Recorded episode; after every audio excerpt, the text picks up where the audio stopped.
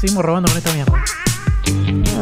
Esto es PCR pensado como real, un dato grande y chiquito como Racing. Y justamente hablando de la academia, allá por la temporada 1966-1967, en la que el equipo de José se consagró campeón del torneo local, Libertadores e Intercontinental, el equipo tenía una cábala, escuchar y bailar antes de cada partido el himno de Boca Juniors.